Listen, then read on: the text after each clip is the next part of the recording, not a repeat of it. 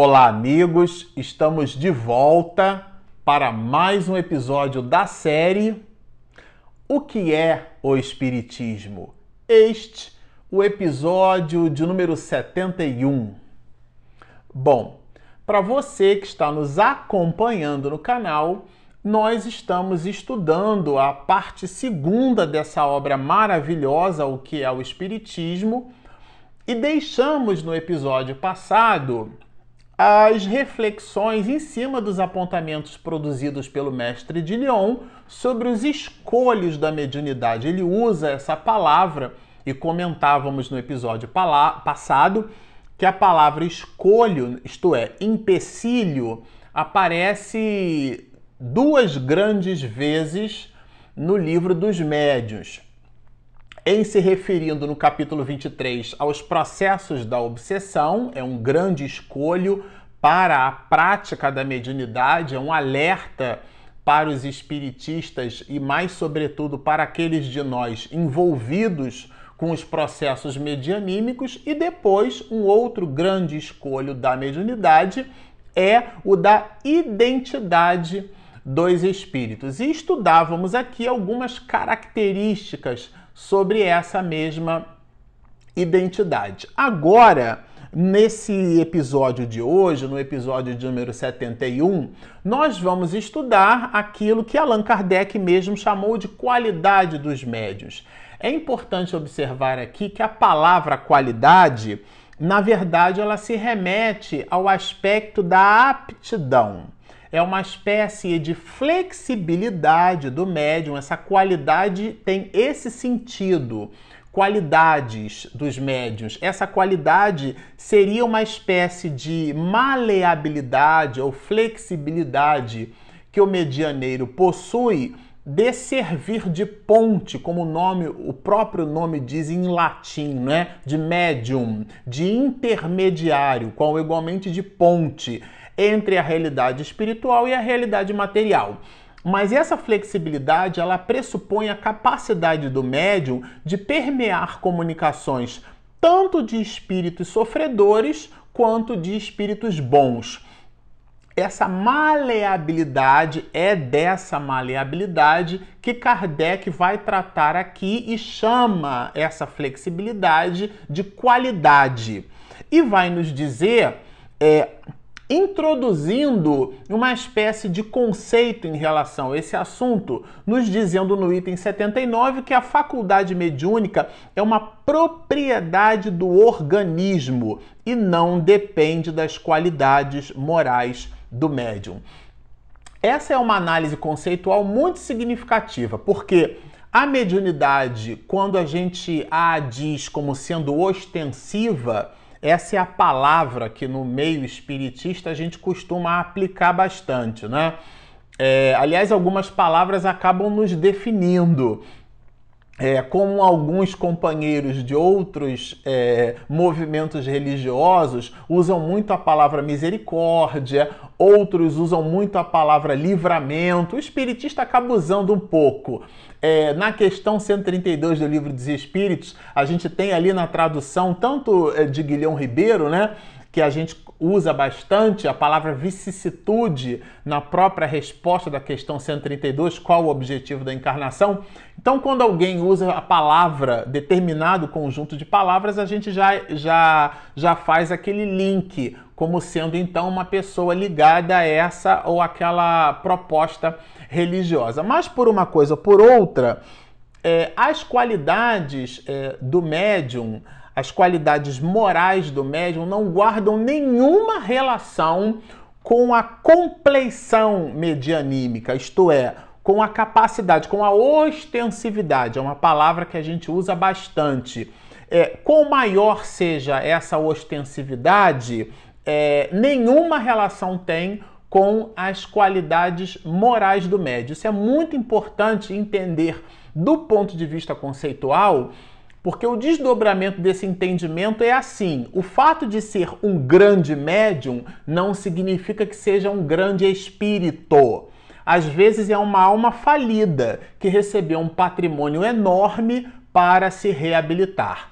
Logo, nós não devemos endeusar pessoas. Aliás, não devemos endeusar ninguém, mas, sobretudo, aqueles que se mostram com uma compleição ou com uma condição medianímica muito grande. De verdade, em doutrina espírita a gente aprende questão 625 do Livro dos Espíritos, que Jesus é o nosso norte, é o nosso guia, o nosso modelo.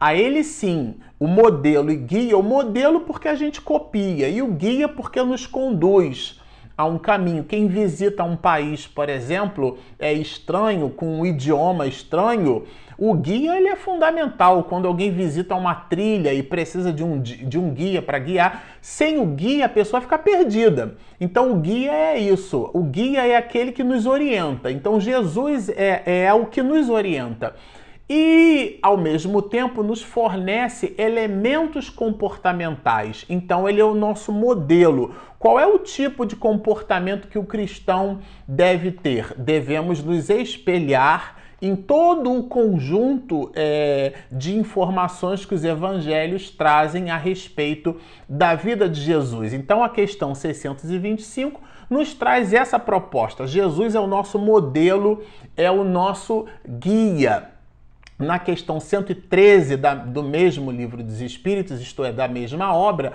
vamos encontrar de classe e ordem única os espíritos puros, do qual, no nosso campo de observação, só se enquadra Jesus, o desprendimento total da matéria e a, a, conquista das virtuosidades e a superioridade absoluta em relação aos espíritos das outras ordens, qual, quais sejam os de segunda e os de terceira ordem. Os de segunda como sendo espíritos bons e os de terceira ordem como sendo os espíritos inferiores. Esse é o nosso modelo e guia. Os médios, por mais compleição medianímica possuam, não devem ser por nós endeusados. Às vezes a gente constrói aquele movimento. Não construir, não é, confundir o endeusamento com aquela reverência que alguns, muitos de nós construímos na vida, como por exemplo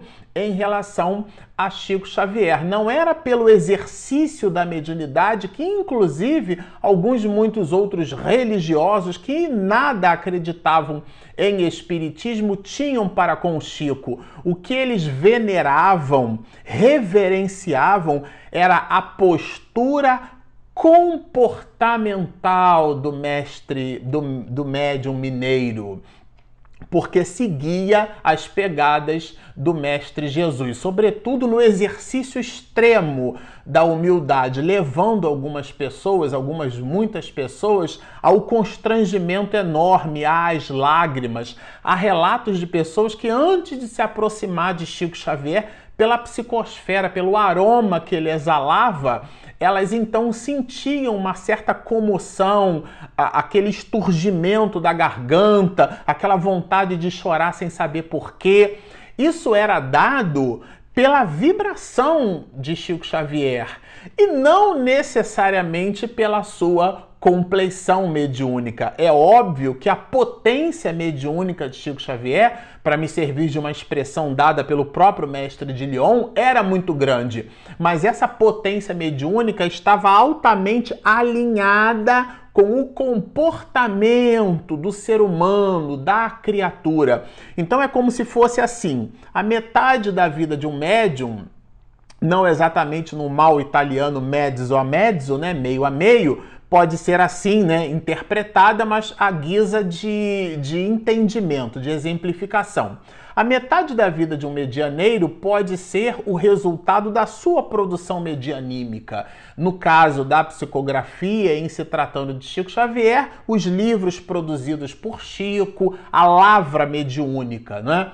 E a outra metade, com, e não é exatamente na mesma proporção, muito embora estejamos falando da outra metade, é a, o seu comportamento perante a vida. É disso que trata esse item 79. Uma coisa não tem nada que ver com a outra. O comportamento não tem relação nenhuma com as qualidades morais do médium. É disso que trata o item 79. Ele vai dizer que alguns, muitos mostram a mediunidade extremamente desenvolvida, uma compleição medianímica, uma força mediúnica para estabelecer percepção e sintonia com esse e aquele espírito, essa ecleticidade, que ele vai chamar de qualidades dos médios, mas essa qualidade não pressupõe e não tem nenhum lastro direto com o incidente, com o componente moral do medianeiro. É o ponto do próprio mestre de Lyon nos dizer assim: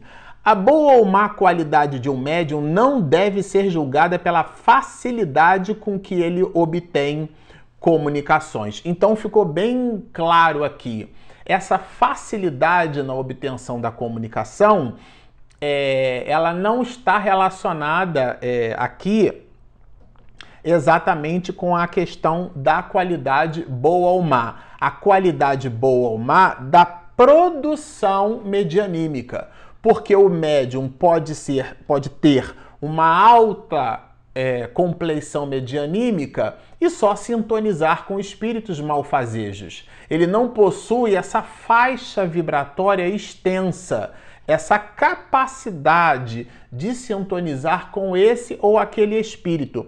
Existem médiums é, que participam de reuniões mediúnicas e que transformam a sua condição medianímica num verdadeiro cacuete por exemplo, é, se impõe ao direito de toda vez dar comunicação do mentor espiritual da casa ou de um espírito amigo, uma, de uma entidade benfazeja, como se o mentor espiritual da casa ou se aquele companheiro que nos dá a informação ao final, por exemplo, de uma reunião, pudesse efetivamente sintonizar só com ele.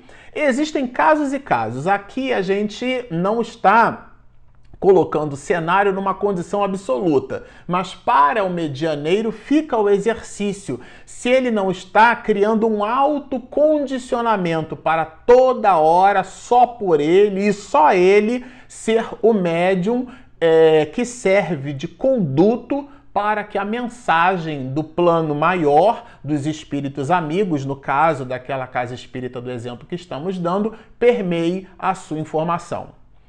Bom, mas a obra aqui continua. Kardec vai dizer assim: olha, os médiums menos moralizados recebem também algumas vezes excelentes comunicações.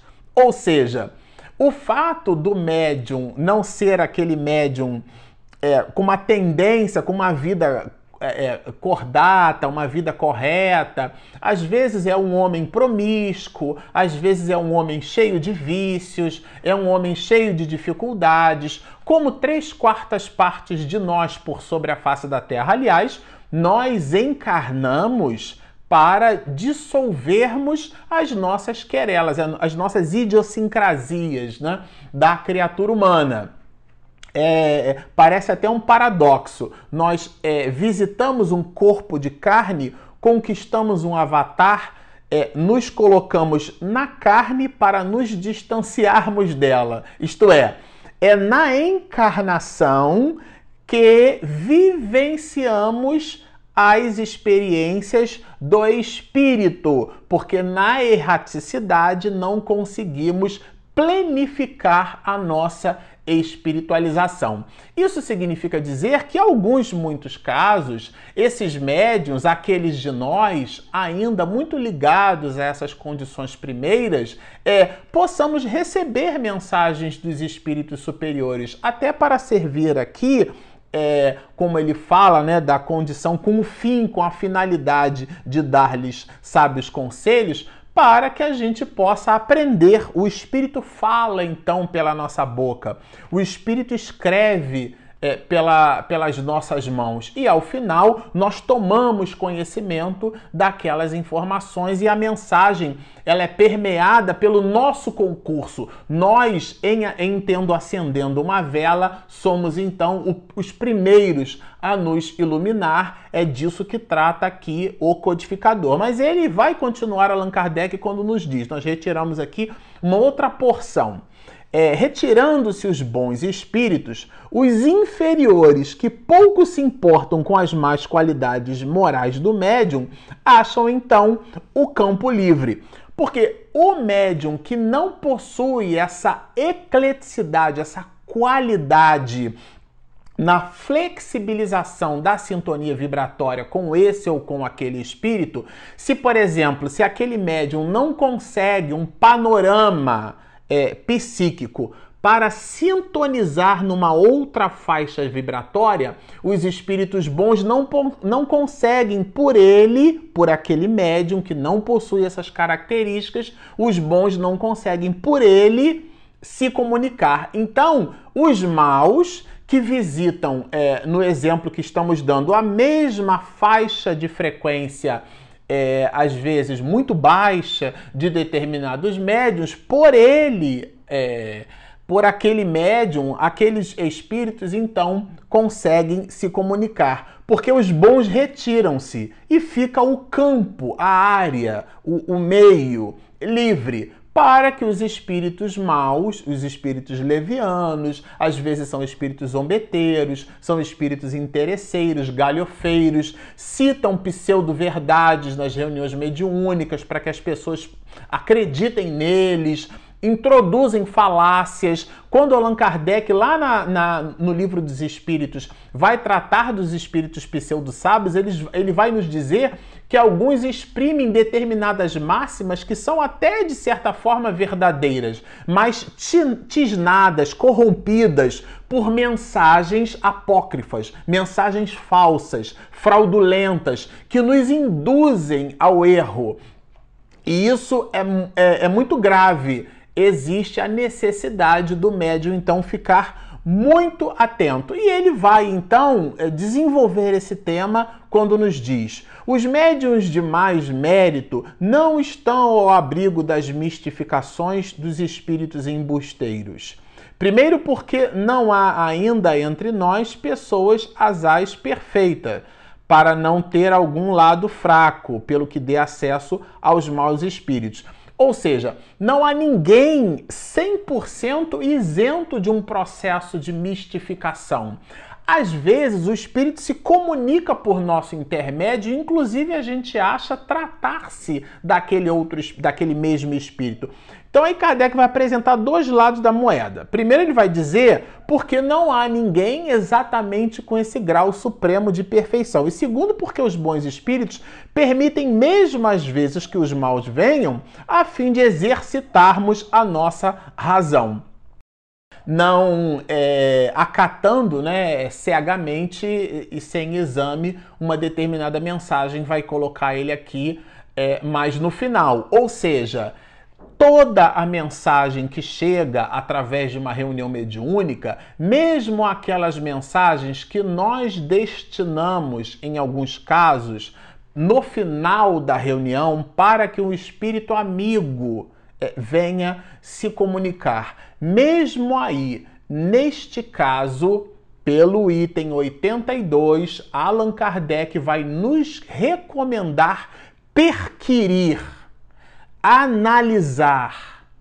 efetivamente qual o conteúdo dessa mesma mensagem.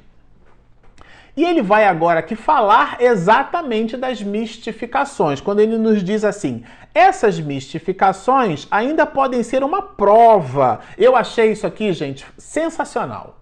Porque ele, o escopo aqui é do médium, mas ele vai trabalhar o assunto agora conosco, vai nos dar uma informação muito significativa. Olha o que vai nos dizer o mestre de Lyon.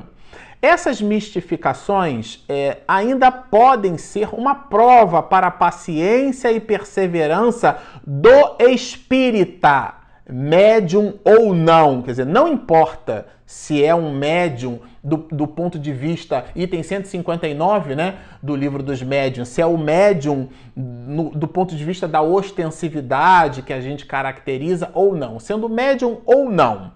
E aqueles que desanimam com algumas decepções, olha isso, gente, dão prova aos bons espíritos de que não são instrumentos com que eles possam contar.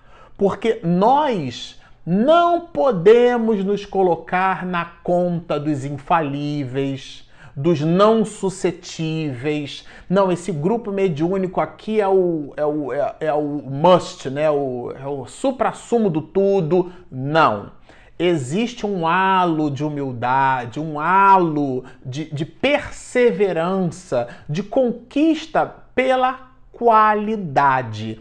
A qualidade de que trata aqui, no item, a qualidades dos médios. Essa qualidade ela gravita em torno dessas iniciativas, né? São iniciativas do, da paciência, são iniciativas da resignação. E os bons espíritos encontram isso em nós, percebem isso em nós as más das vezes conduzem espíritos maus, espíritos dissimuladores, para entender como vamos nos comportar diante destes mesmos processos. Ele acabou de dizer no item 82 que isso pode se dar, né? Estabeleceu aqui os dois lados da moeda e fala que os bons espíritos visitam essas, essas questões, buscam em nós essas questões, né? E se nós oferecemos aqueles mecanismos de decepção,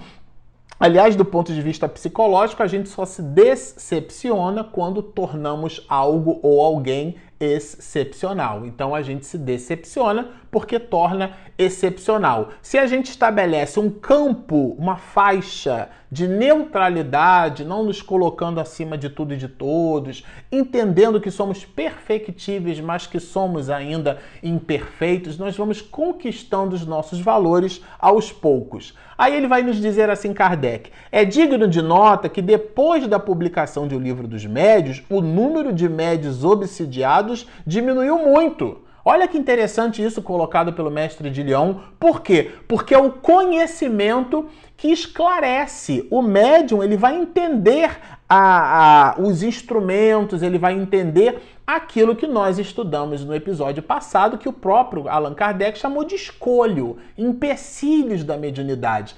Que a, a identidade dos espíritos deve ser conquistada através de um exame muito firme, muito duro, é, de uma visão imparcial, sem retirados os aspectos apaixonantes da manifestação medianímica, do fenômeno que impressiona muito, Allan Kardec pede, nos convida ao exercício da razão, isto é, a produção inteligente daquela mesma mensagem deve ser por nós analisada. E ele vai nos dar uma grande receita aqui quando nos diz: o poder que tem o médium de atrair os bons e repelir os maus espíritos está na razão da sua superioridade moral. Isso daqui é fantástico e fundamental.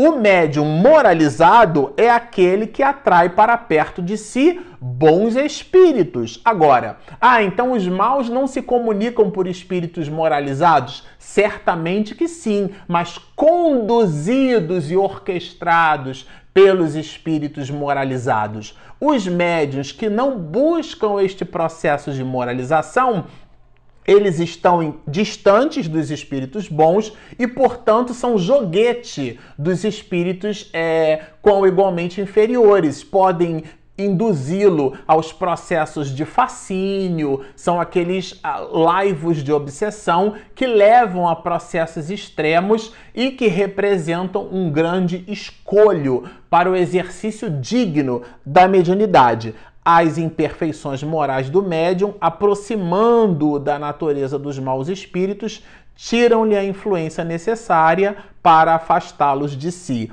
Então, vocês observam que tudo gira em torno do comportamento do médium. O médium funciona como um imã. E o médium, sendo um imã capaz de atrair um metal bom, vamos dizer assim, a presença dos bons espíritos, né?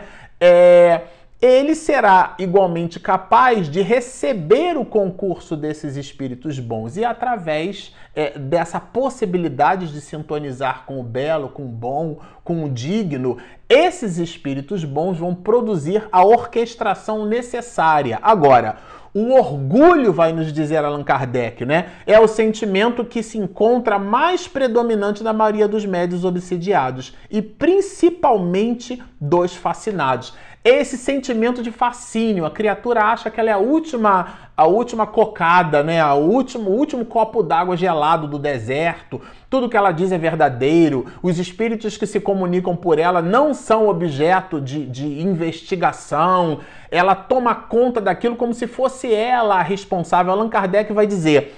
O médium é como um artista que interpreta uma peça. Quando o artista interpreta uma peça e alguém critica a peça, o artista não deve tomar para si, porque a fala não, é, não lhe pertence, ele a decorou, ele encenou, a fala não é ele. Ele transmite algo que não lhe pertence. Quando a pessoa se ofende com uma mensagem que ela foi o veículo, ela não entendeu o mecanismo, ela traz para si, isto é, ela personifica, logo ela coloca o holofote do orgulho, ela coloca o spotlight do ego, do egoísmo, a doutrina do eu, ela se coloca em primeiro plano e isso certamente vai distanciá-la dos espíritos superiores. Bom, mas nós ficamos por aqui. Como vocês observam, esse é um tema simplesmente sensacional, maravilhoso. Deixamos para você a informação de que nós temos o nosso aplicativo disponível gratuitamente na Google Play e na Apple Store. Espiritismo e Mediunidade é o nome do nosso app. E se você está nos ouvindo e não e ainda não nos visitou no nosso canal no YouTube, nós temos Espiritismo e Mediunidade, o nosso canal. Fica então o convite: inscrevam-se no nosso canal, baixem o nosso app, sigam-nos e muita paz.